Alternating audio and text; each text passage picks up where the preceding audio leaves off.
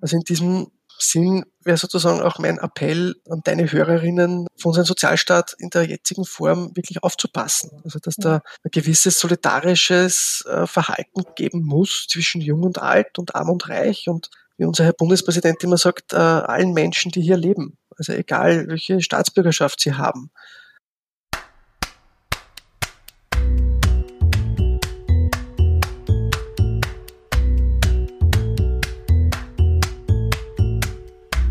Willkommen beim Sozialpod, der Podcast, in dem sich alles um soziale Themen in Österreich dreht. Heute dreht sich alles um den österreichischen Sozialstaat. Wie ist er aufgebaut? Was sollten wir über ihn wissen? Und ist das österreichische Sozialsystem tatsächlich so fortschrittlich, wie es propagiert wird? In diesem Sommer wird es einen Schwerpunkt auf unterschiedliche Sozial- bzw. Wohlfahrtssysteme im internationalen Vergleich geben.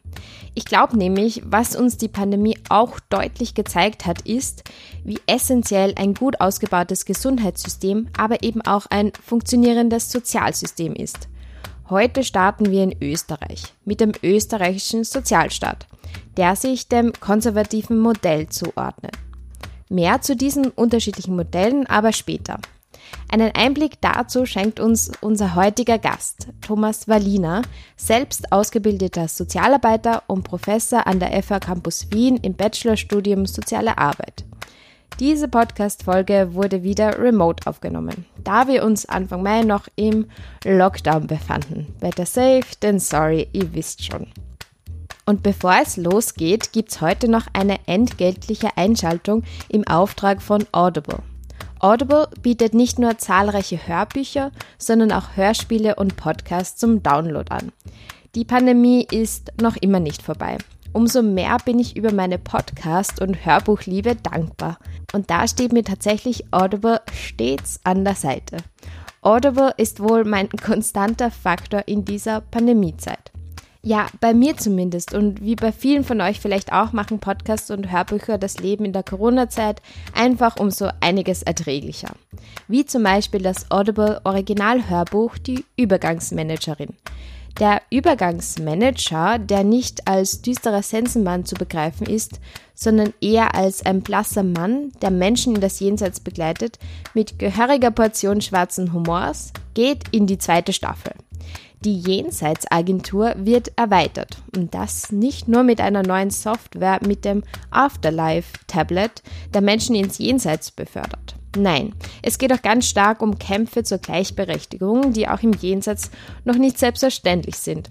Eine neue Übergangsmanagerin wird eingestellt, die auch mit Diskriminierung und Sexismus zu kämpfen hat. Ihr wird der Job abgesprochen und sie wird sozusagen als Todesbringerin nicht ernst genommen. Die Übergangsmanagerin Fina wird auf die Probe gestellt. Es heißt weiterkämpfen, so auch im Jenseits. Die Übergangsmanagerin, ein spannendes, fiktives Hörbuch, produziert von Audible, eingesprochen von Josephine Preuß. Mehr Infos dazu findet ihr in den Show Notes. Nun starten wir aber mit der Folge zum österreichischen Sozialstaat mit meinem heutigen Interviewgast Thomas Walliner in der Sendereihe Sozialpod Faktencheck.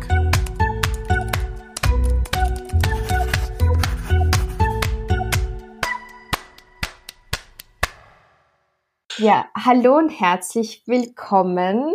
Könntest du dich vielleicht selbst kurz vorstellen?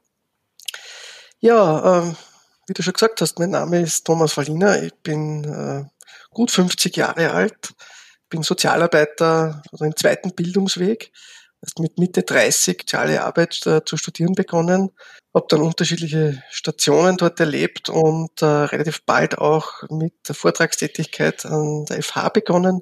Und seit dreieinhalb Jahren bin ich jetzt Teil des hauptberuflichen Lehrendenteams äh, hier an der FH Campus Wien. Super, danke dir. Starten wir vielleicht gleich Medias in Res. Es geht heute um den Sozialstaat in Österreich, um das Sozialsystem. Also es ist ein ganz äh, komplexes Thema und wir werden es versuchen, so einfach wie möglich zu halten. Vielleicht starten wir gleich mit, was ist eigentlich ein Sozialstaat? Vielleicht könntest du das kurz zusammenfassen und einfach erklären.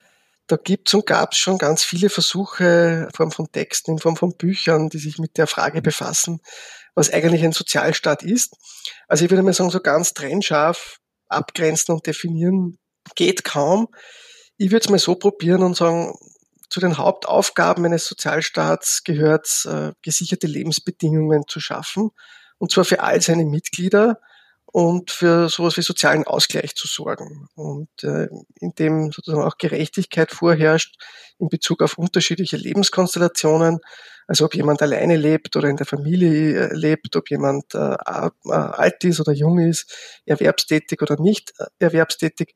Also hier soll es zu, zu Ausgleichen kommen und diese Ausgleiche äh, passieren in Form, in Form von Geld- und Sachleistungen sozusagen die Hauptbezugspunkte zum Sozialstaat oder die Zeitpunkte, wo die, oder die höchste Transferintensität, kann man sagen, herrscht, ist am Anfang und am Ende des Lebens. Also bei den, bei den ganz Jungen, bei den Kindern gibt es viel an, an Transfer und bei den äh, ganz Alten, die dann äh, Pensionen beziehen oder pflegebedürftig sind, dort gibt es dann wieder sozusagen eine hohe Intensität an, an Transfers. Mhm. Ich glaube, was ein großer Mythos ist, dass Menschen glauben, dass Sozial ein Sozialstaat nur für einkommensschwache Menschen gedacht ist. Du hast jetzt eh schon gesagt, so am Anfang des Lebens und am Ende des Lebens, aber dennoch ist es doch ein Mythos. Ist der Sozialstaat doch irgendwie für uns alle da, oder? Ja, das wäre, glaube ich, das sozusagen die Ursprünge auch zu suchen sind äh, und sowas für, für Gemeinschaftendes auch hat. Also der Anspruch, dass der Sozialstaat prinzipiell für alle da sein soll, der natürlich äh, dort und da übergeht dann in die Frage, naja, aber wie treffsicher sind denn dann diese Transferleistungen oder anders gefragt, äh, kriegen es denn alle, die dies brauchen oder nur mehr anders gefragt, kriegen es auch welche, die es gar nicht brauchen? Also so, das sind so die, sozusagen die Fragen, die sich da äh, auftun. Da kann man dann, glaube ich, einerseits sagen, eindeutig lässt sich nachweisen, dass soziale Transferleistungen zum Ausgleich beitragen. Also im Grunde landen sie schon dort, wo sie hingehören, nämlich sozusagen bei denen, die materiell am, am benachteiligsten sind, die profitieren sozusagen überproportional viel. Manchmal äh, finden sie aber sozusagen auch innerhalb des Sozialstaats Leistungen, die halt politisch so erwünscht sind, wo man sich dann die Frage stellen kann, äh, landen sie wirklich dort, wo sie gebraucht werden, oder ist es eher sozusagen äh, so ein bisschen dem, eben hauptsächlich dem politischen Willen geschuldet.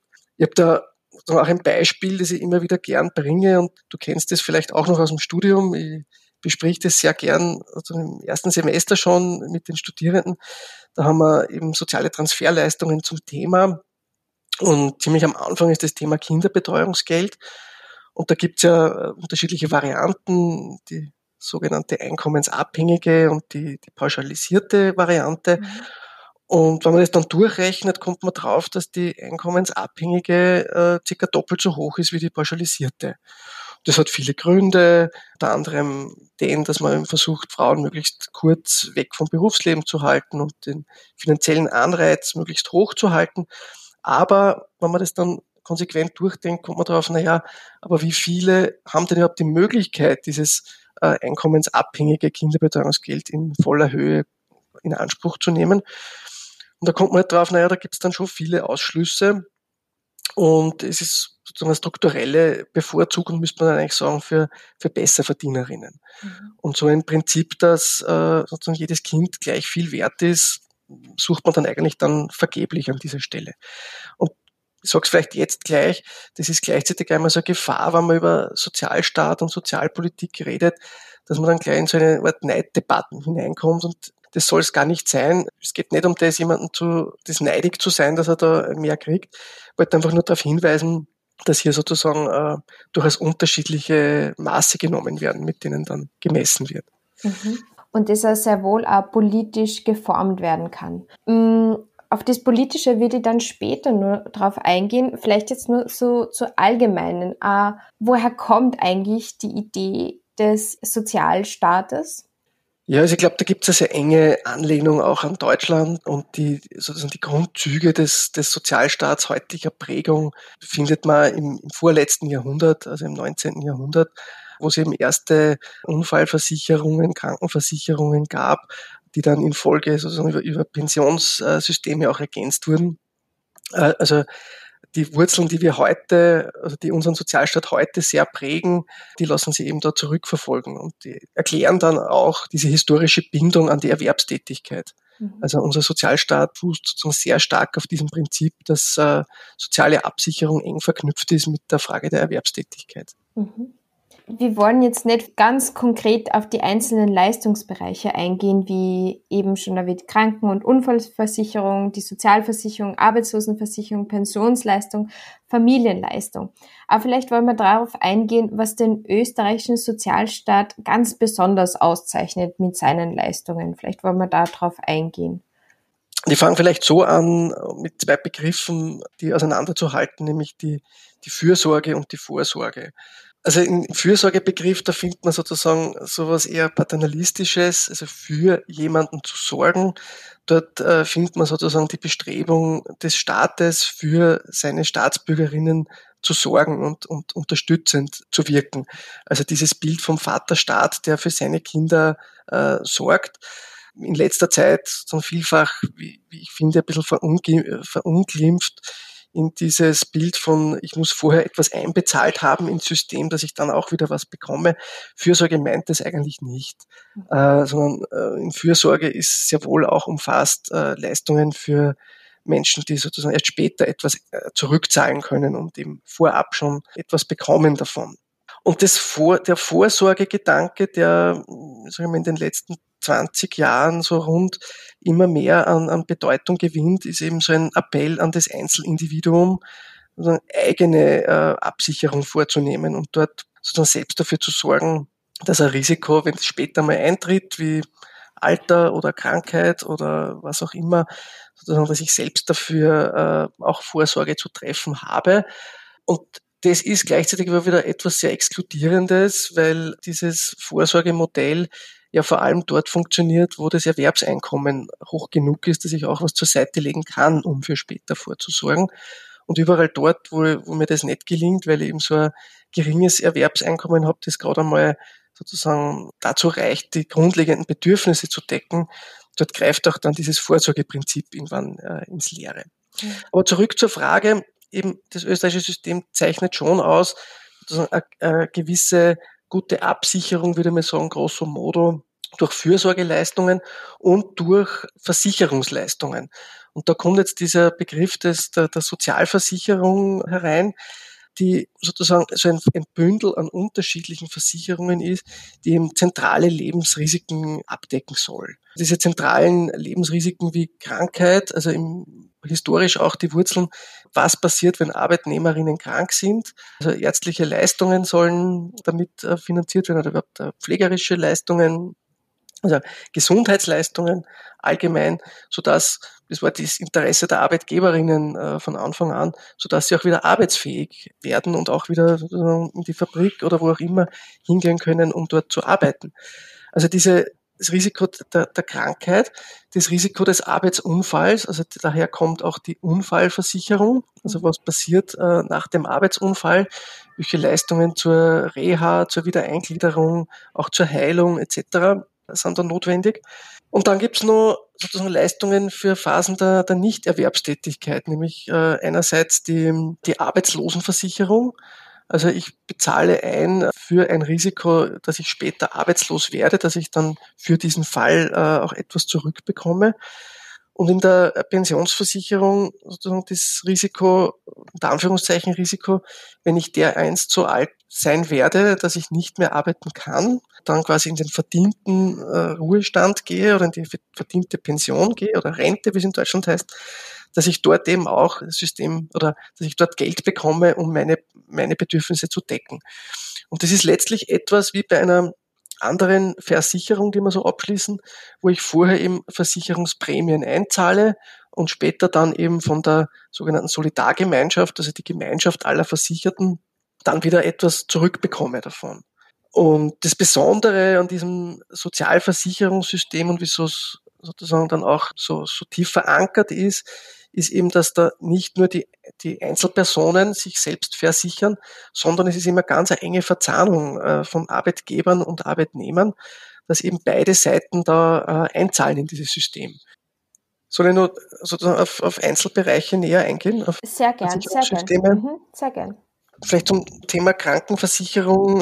Du hast jetzt gesagt Kranken- und Unfallversicherung. Ich habe schon, glaube ich, kurz erklärt, dass das eigentlich zwei äh, unterschiedliche Versicherungen sind, also eine Kranken- und eine Unfallversicherung.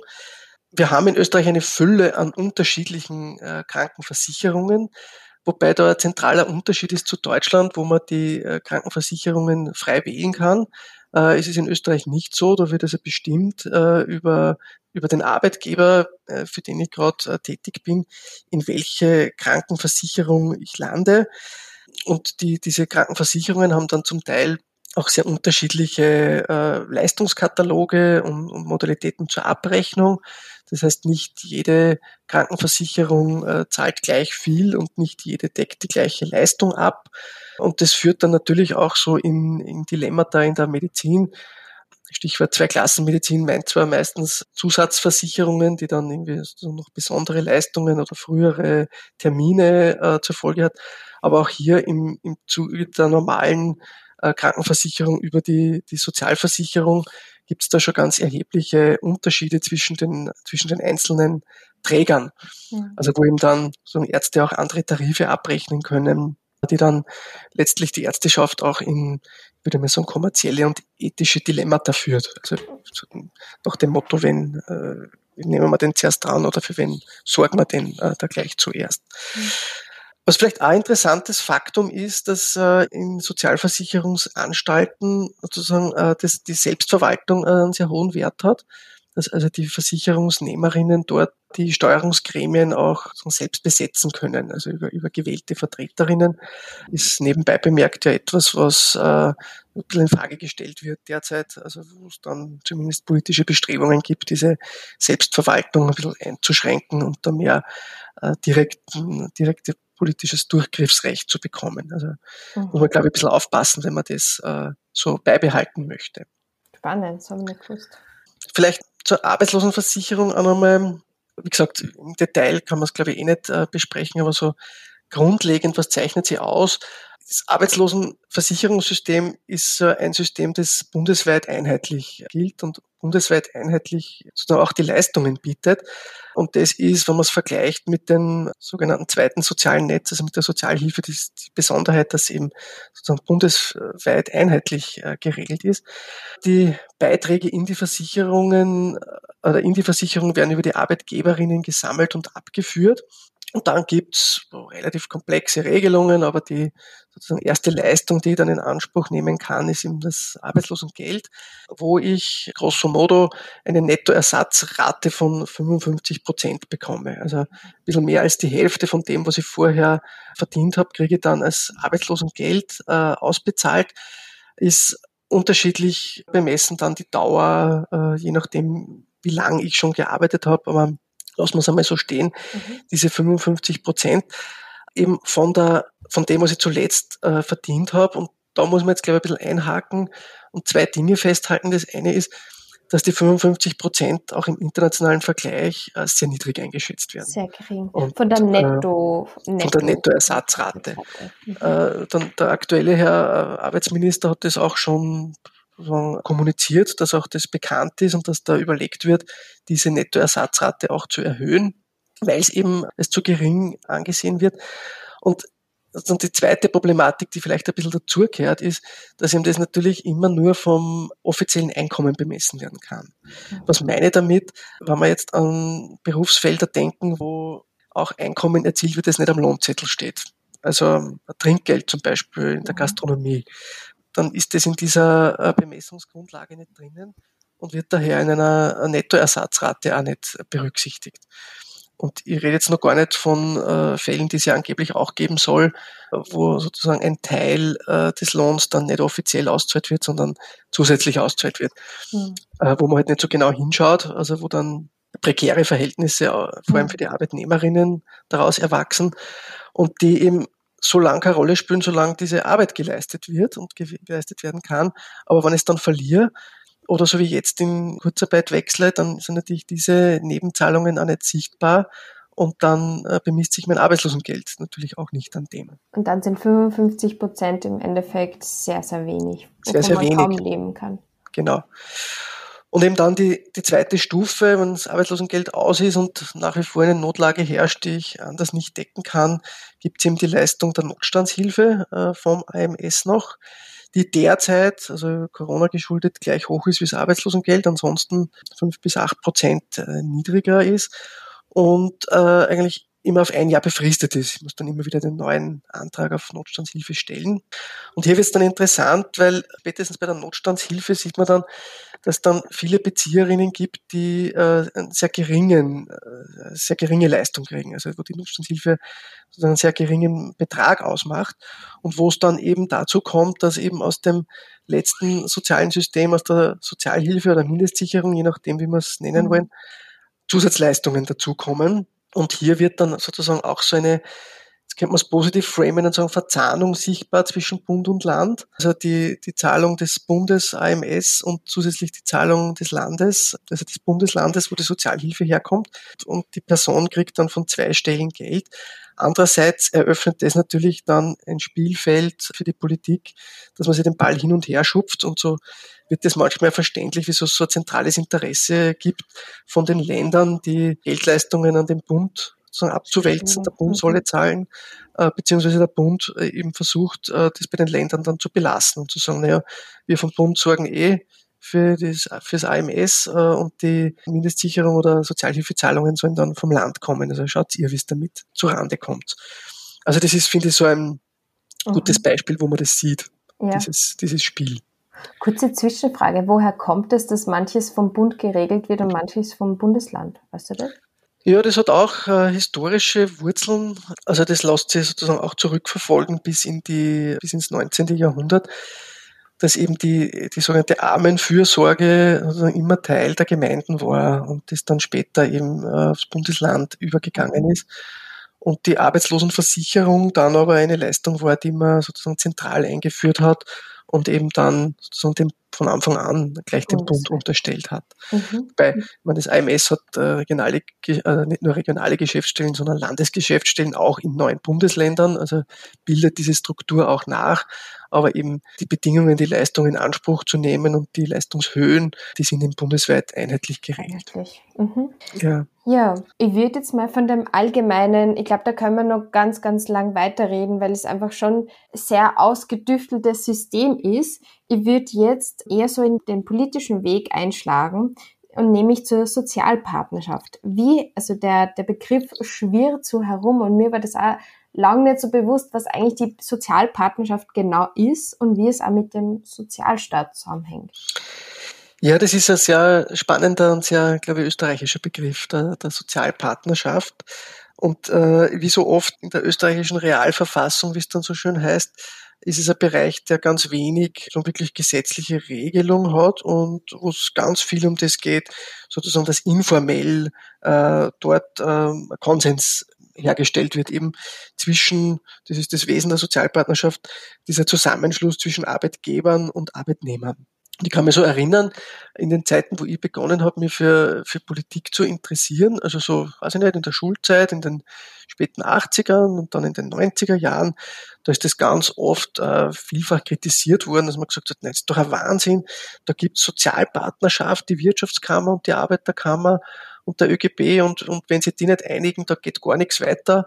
Und wieso haben wir denn überhaupt ein Parlament? Weil diese Sozialpartnerschaft regiert quasi eh wie eine Schattenregierung und ohne deren Zustimmung geht sozusagen gar nichts mehr weiter.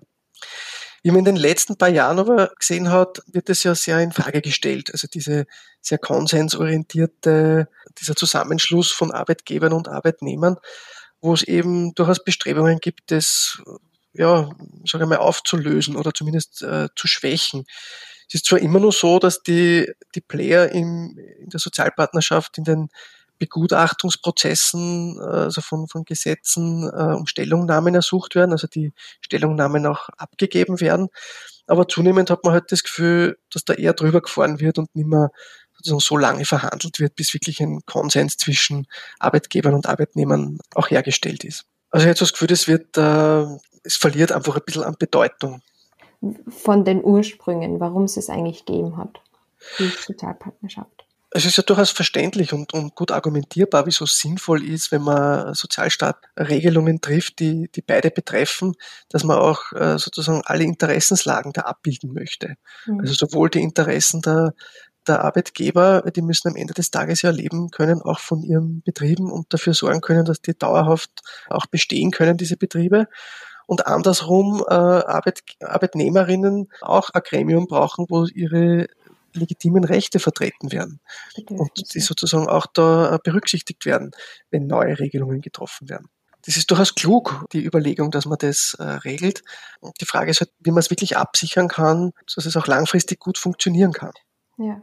Ähm, wir leben in einem Sozialstaat und in meinem Milieu ist es Gott sei Dank leben wir in einem Sozialstaat. Dennoch gibt es ja auch Gegner, Gegnerinnen des Sozialstaats. Was sind da so Positionen, warum man gegen einen Sozialstaat ist? Ja, ähm. Apolitische Parteien, die gegen einen Sozialstaat sie aussprechen. Ja, ich bemühe mich jetzt sehr, keine Parteien zu nennen, die mir jetzt da einfallen würden.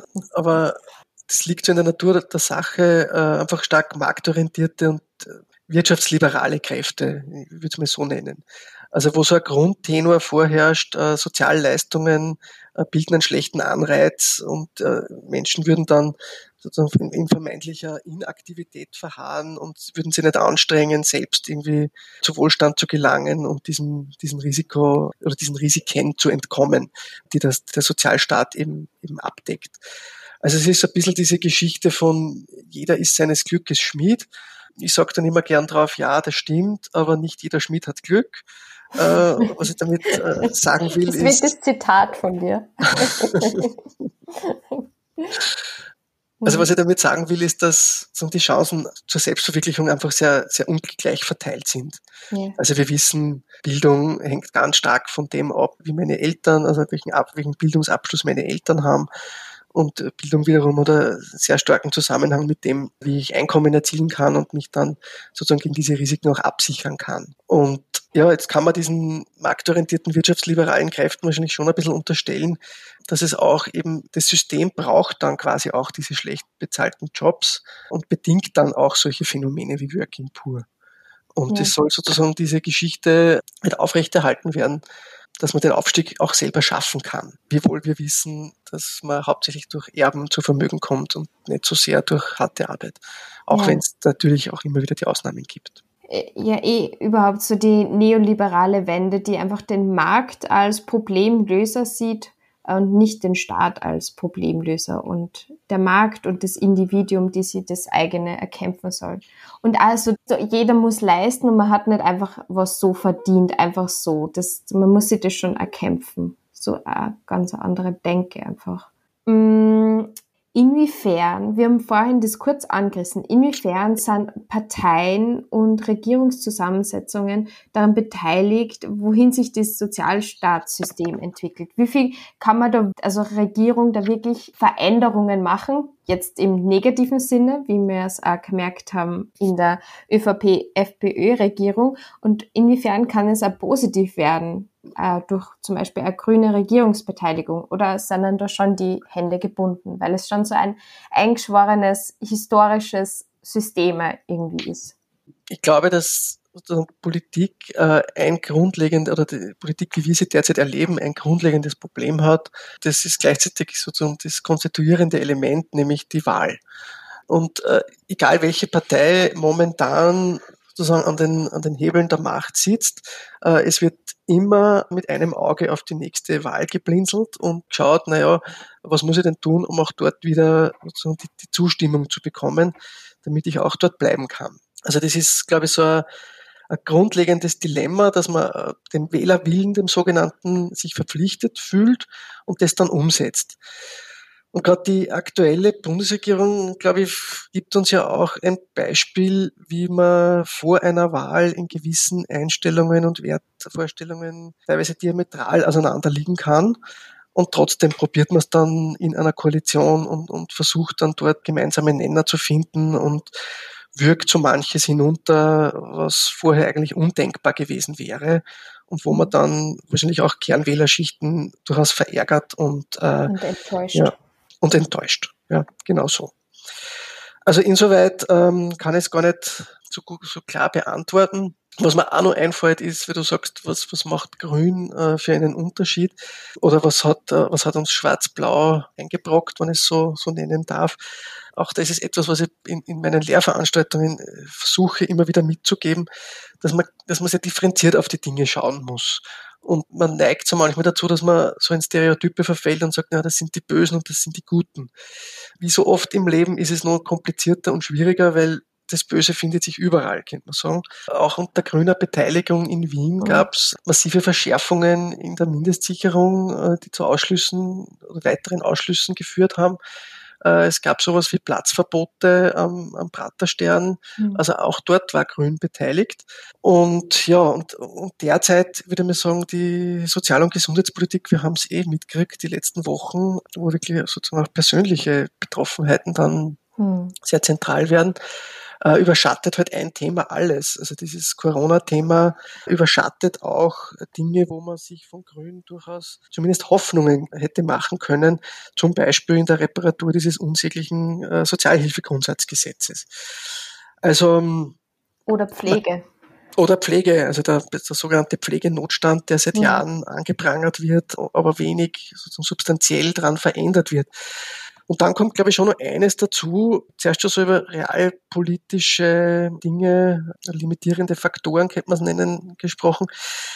Grün hat meiner Einschätzung nach ganz wenig Einfluss in den Bundesländern, also in den Landesregierungen und daher auch dort und da Probleme in der Umsetzung von, von Ideen. Und gerade am Corona-Beispiel ist es ja deutlich sichtbar geworden, wie groß dieser Einfluss der Bundesländer immer nur ist. Da gab es mal einen früheren Spitzenpolitiker, äh, nicht von Grün, sondern von äh, Rosa haben die, glaube ich, als, als Leitfarbe oder lila, pink, pink, mhm. der gesagt hat, die Landeshauptleute sind die Fürsten der Finsternis. Und das ist zwar vielleicht ein sehr drastisches Bild, aber es trifft finde ich, immer sehr gut, nämlich das aufzuzeigen, dass dort zwar manchmal für den Bund sowas wie theoretische Durchgriffsrechte gibt, aber praktisch ist gegen den realpolitischen Widerstand der Bundesländer mhm. genau nichts zu entscheiden mhm. und nichts durchzusetzen. Mhm. Und dass da einfach ein, so eine Blockade dann auch da ist, dass der Wille auf der Bundesseite schon da ist, also dass da schon Möglichkeiten das, gibt, aber sie die Bundesländer da oft querstellen.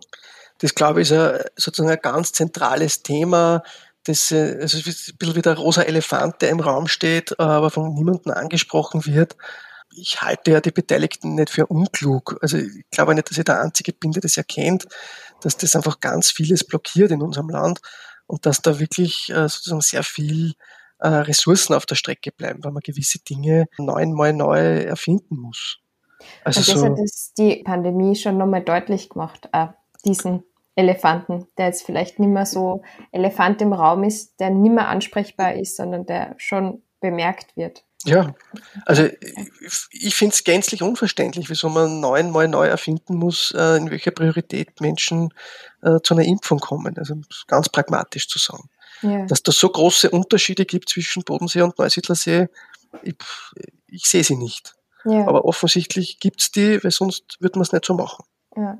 Jetzt blickt man mal ein bisschen über den Tellerrand hinweg, weg vom Bodensee, Neusiedlersee in Österreich und schauen Sie an, was es eigentlich für andere Formen des Wohlfahrtsstaates gibt, auch im internationalen Vergleich. Da gibt es das konservative Modell, das liberale Modell, das sozialdemokratische, das postsozialistische und das mediterrane Modell. Also man so fünf, wo sie ein äh, Wissenschaftler damit auseinandergesetzt hat und eben so die fünf Cluster erstellt hat. Österreich zählt sie da zu dem konservativen Modell dazu. Was zeichnet das konservative Modell aus? Ja, ähm, wir haben es ganz am Anfang unseres Gesprächs schon sozusagen zum Thema gehabt. Ich würde mal sagen, diese, diese ganz hohe zentrale Bindung an die Erwerbsarbeit. Also durch dieses Sozialversicherungsprinzip, das eben vor allem Arbeitnehmerinnen und, und deren Angehörige eben zu einer sozialen Absicherung führt. Ich glaube, der Martin Schenk war es, das äh, bei dir im Podcast einmal sehr treffend auch äh, beschrieben hat und gesagt, ja, einer der sozusagen gravierenden Nachteile dieses Prinzips ist halt, dass es äh, in erster Linie den Status erhalten soll und eigentlich nicht dafür gedacht ist, sozusagen da sehr durchlässig zu sein mhm. oder eben sozusagen den Aufstieg auch zu erleichtern. Mhm. Also es geht letztlich darum, um das, was ich, sozusagen den Status, den ich vorher hatte, dass ich den auch später erhalten kann. Also wieder so in diesem Beispiel, was ich vor, die Höhe dessen, was ich vorher einzahlt habe in die Arbeitslosenversicherung oder Pensionsversicherung, entspricht dann sozusagen anteilig äh, auch dem, was ich dann später mal aus der Versicherung herausbekomme. Und wo ich vorher der Durchschnittsverdiener mit einem Durchschnittsbeitrag, dann wäre ich am Ende als der Durchschnittspensionist oder die Durchschnittspensionistin aus dem Ding herauskommen. Mhm da muss man sagen, grosso modo funktioniert es ja ganz gut. Und ich sage mal, vor allem für die am Erwerbsleben Beteiligten kann man auch durchaus sagen, dass das sowas wie armutsvermeidend ist und dass auch Österreich da im internationalen Vergleich relativ gut aufgestellt ist. Und vor allem, solange es gelingt, auch diese Systeme so zu erhalten, äh, oder die, die Grundzüge so, so zu erhalten und sozusagen diesen liberalen Modellen nicht mehr, also dass sie nicht, nicht, nicht sich noch mehr zum Durchbruch verhelfen, solange passt es auch.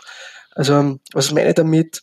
Ich glaube, dass es schon wichtig ist, darauf zu schauen, dass man eine Arbeitslosenversicherung nicht verknüpft mit einer Sozialhilfe. Also das wäre dann das Stichwort, diese Hartz-IV-Verknüpfung in Deutschland, wo ich dann Menschen plötzlich dazu verpflichte, ihr Erspartes aufzulösen. Ja. Und die haben es irgendwie mühsam keine Ahnung, die Begräbniskostenvorsorge vom Mund abgespart, weil es ihnen halt wichtig war, oder in der kleinen Lebensversicherung, wo dann 5.000, 6.000 Euro drinnen liegen und dann, dann verpflichte ich sie mit, ich weiß nicht, ein, zwei Jahren vor dem Pensionsalter, das nur aufzulösen und sie ja. dann sozusagen in, in, in prekäre äh, Verhältnisse zu begeben. Also ich glaube, da muss man darauf schauen, dass diese Statusabsicherung auch so gelingen kann.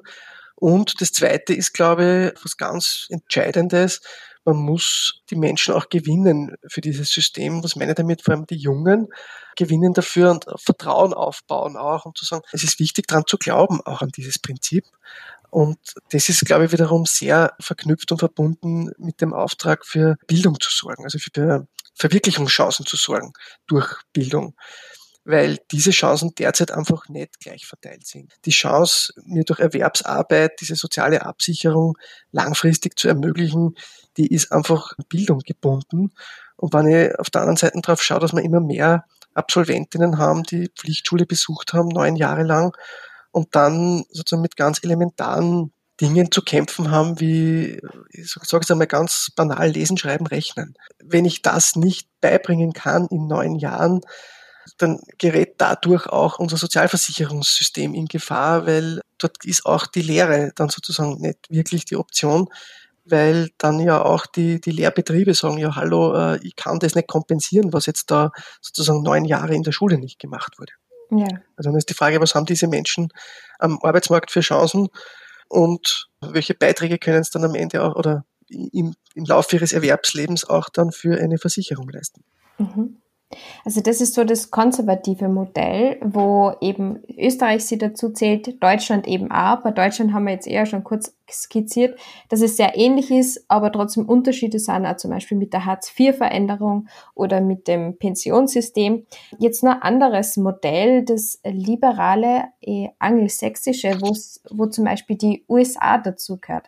Wenn wir von der USA sprechen, haben die überhaupt einen Sozialstaat? Haben die überhaupt einen Wohlfahrtsstaat? Was, was würdest du da sagen? Oder wie schaut es da aus? Ja, also offen gestanden, ich habe da wenig äh, Einblick auch. Ja. Also ich kann da wirklich nur ähm, persönliche Einschätzung äh, dazu abgeben. Ich denke, dass man, was man dort ganz, ganz hoch hält, ist eben dieses liberale Prinzip. Jeder hat, äh, jeder kann es schaffen, vom Tellerwäscher bis zum Millionär und jeder äh, muss aber gleichzeitig auch für sich selbst sorgen. Und was dann rauskommt, oder manchmal rauskommt, sieht man ja dann, wenn man sozusagen so einen, einen Blick auf, auf die Straßen von Großstädten wirft, wo dann wohnungslose Menschen in Kartons ihre Habseligkeiten äh, vor sich hertragen und sowas, äh, sozusagen so ein System an Wohnungslosenhilfe oder an, an, sozialer Fürsorge, wie wir es kennen, dort schlichtweg nicht möglich oder es einfach nicht gibt dort oder nicht in dieser Form gibt.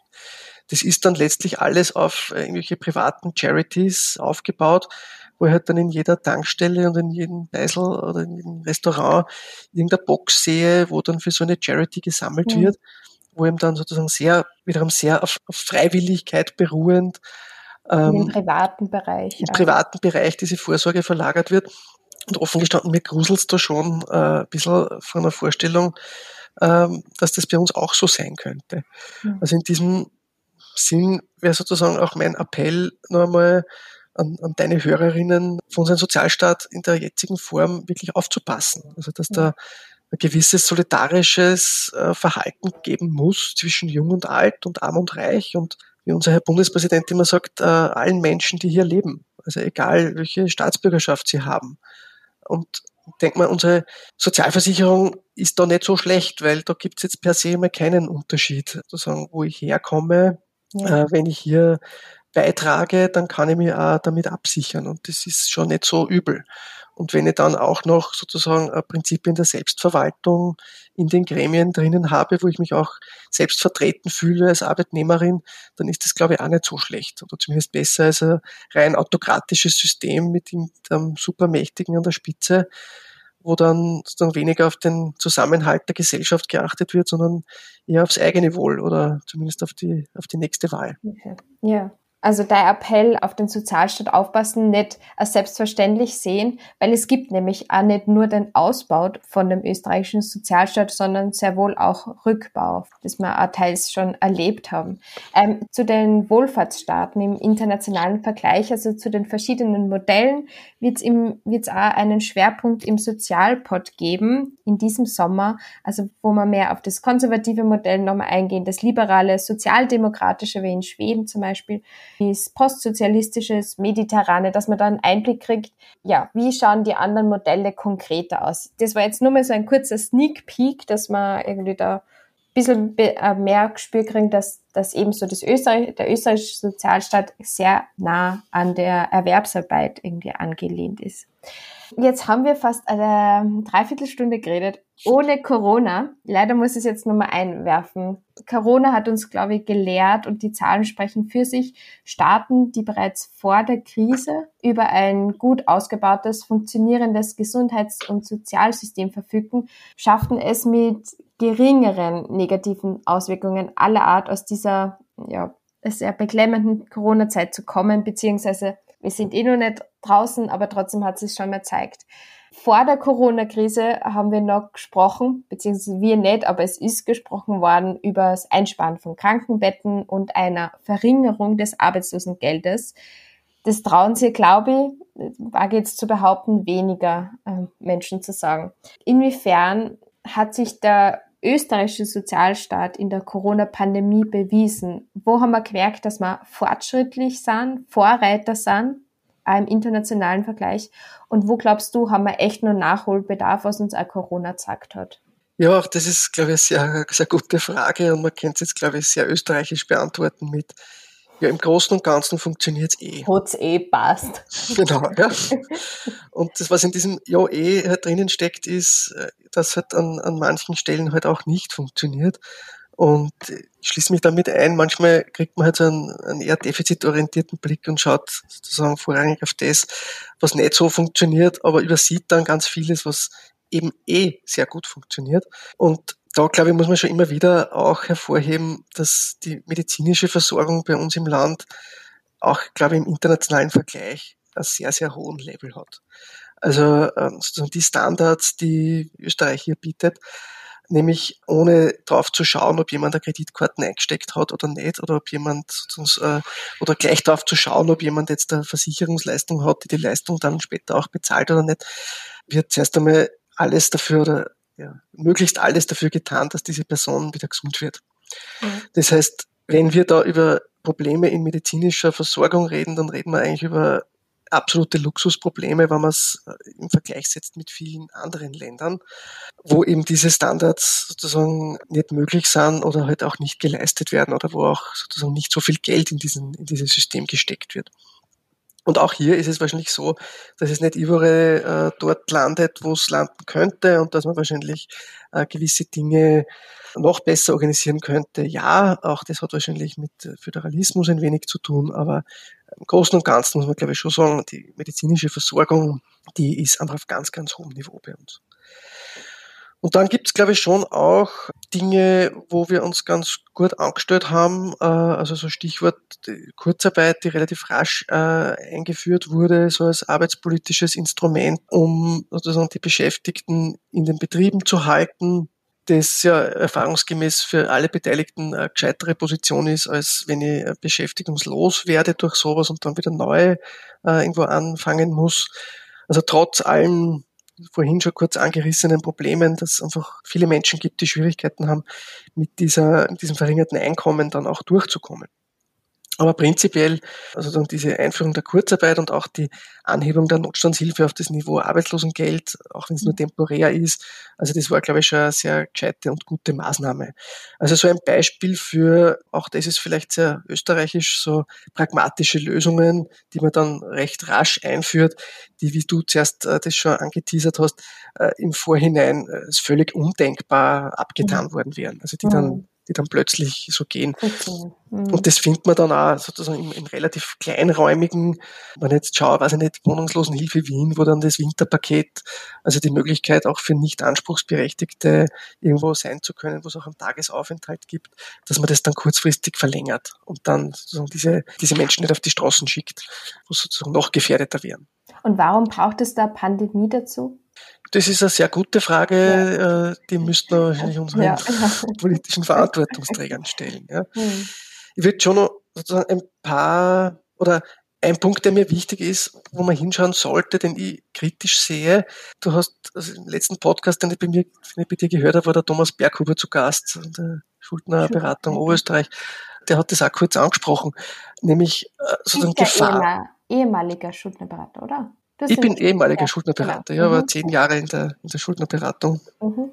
Daher kenne ich auch den Thomas Berghuber. Ah, okay. Ähm, ja. so, so, verbindet sich alles im Sozialpod. genau.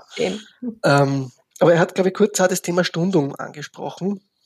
Äh, also dieses äh, momentane Verbot für Vermieter Räumungsklagen einzubringen gegen ihre säumigen äh, Mieterinnen.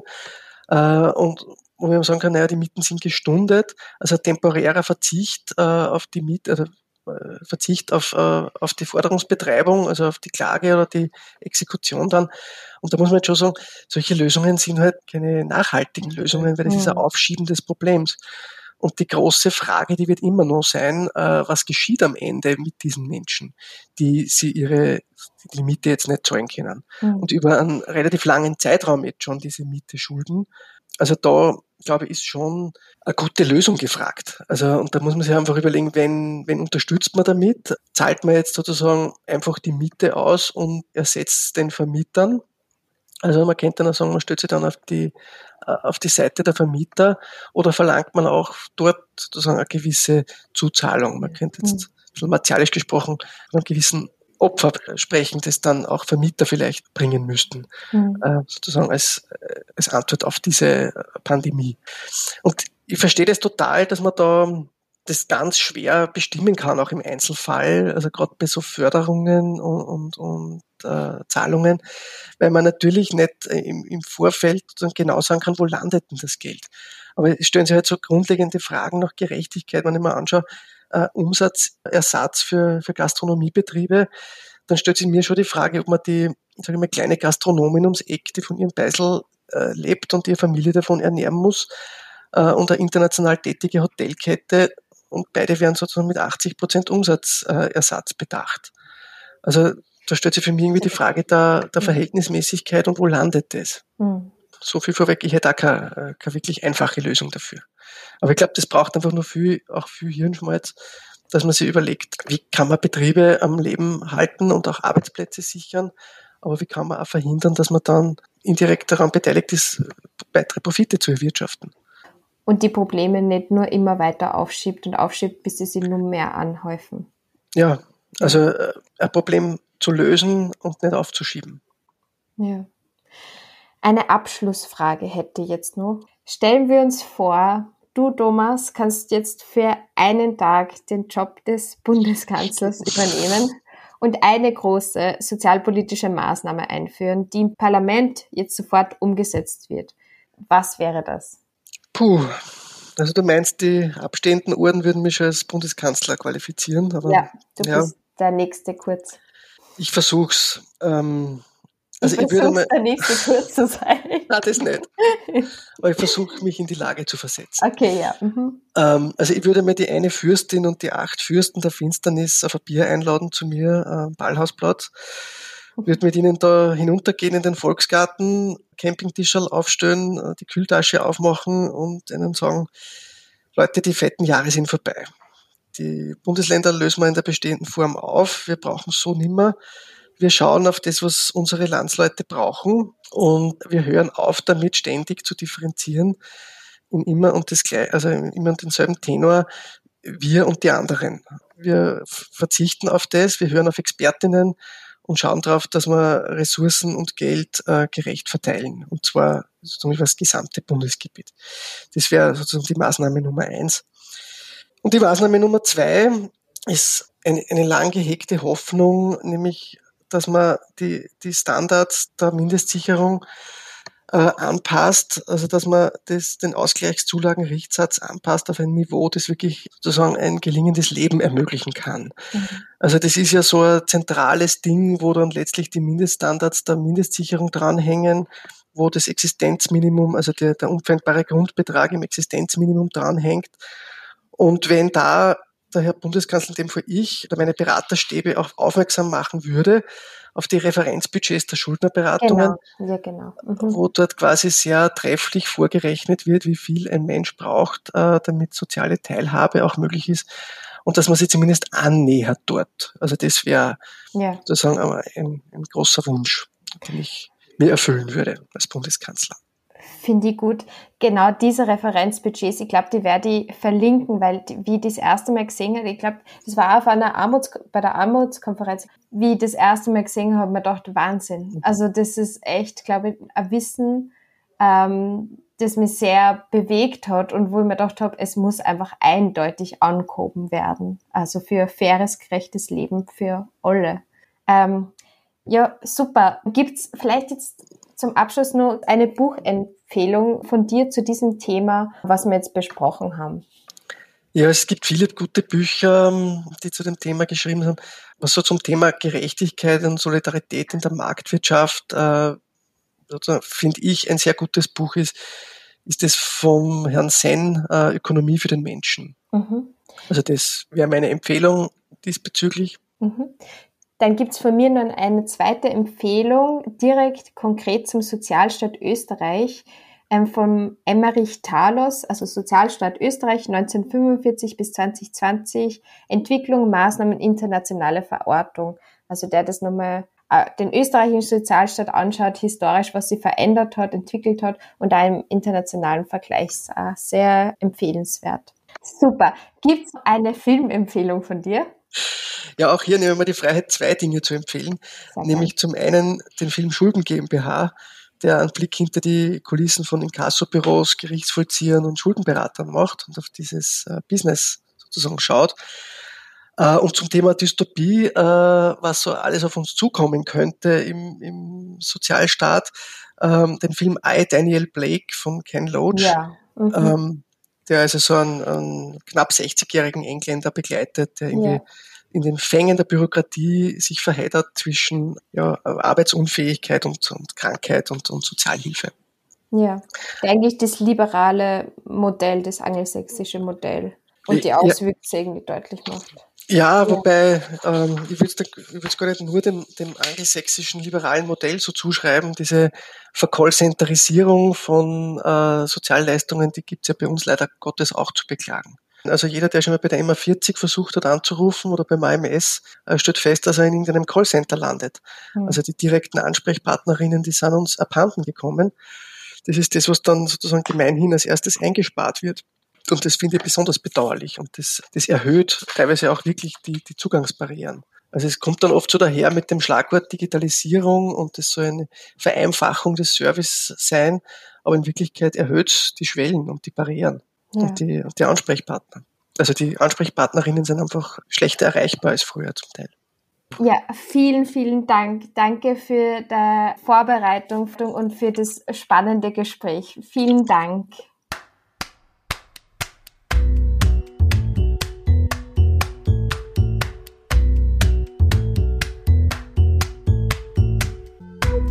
Sozialpod Faktencheck.